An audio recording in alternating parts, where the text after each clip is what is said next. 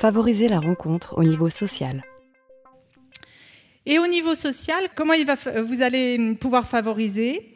C'est favoriser la rencontre avec la famille. Parfois, ça va vous demander de prendre sur vous, hein, je vous le dis, parce que moi-même, dans mon métier, parfois, je, prends sur moi.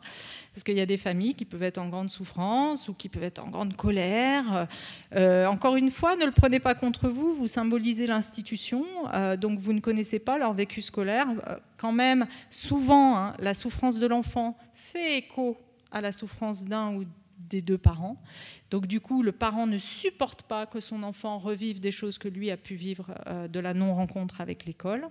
Donc euh, s'ils sont agressifs, dites-vous qu'il y a de l'agressivité, mais que ce n'est pas vous en fait. Vous en êtes le réceptacle, mais vous n'en êtes pas le destinataire.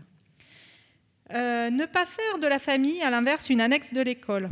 on demande beaucoup, je crois, dans les textes que vous associez la famille, mais associez-la dans sa sphère familiale, elle, elle n'est pas là pour, par exemple, euh, il y a des parents qui, dans les petites classes, récupèrent leur enfant, puis la maîtresse va dire Oh, il n'a pas été sage aujourd'hui, hein, machin, il n'a pas, pas fait ce que.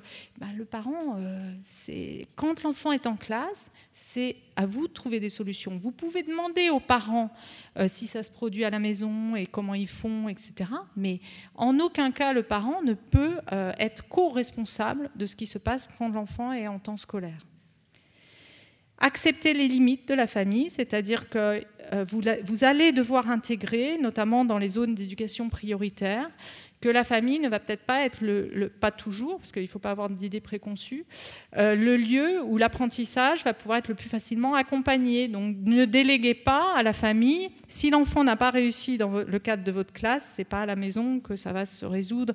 Et souvent, pour les enfants en difficulté, c'est à double peine, hein, les devoirs à la maison, parce que ça angoisse les parents qui eux-mêmes se retrouvent en situation de ne pas pouvoir aider.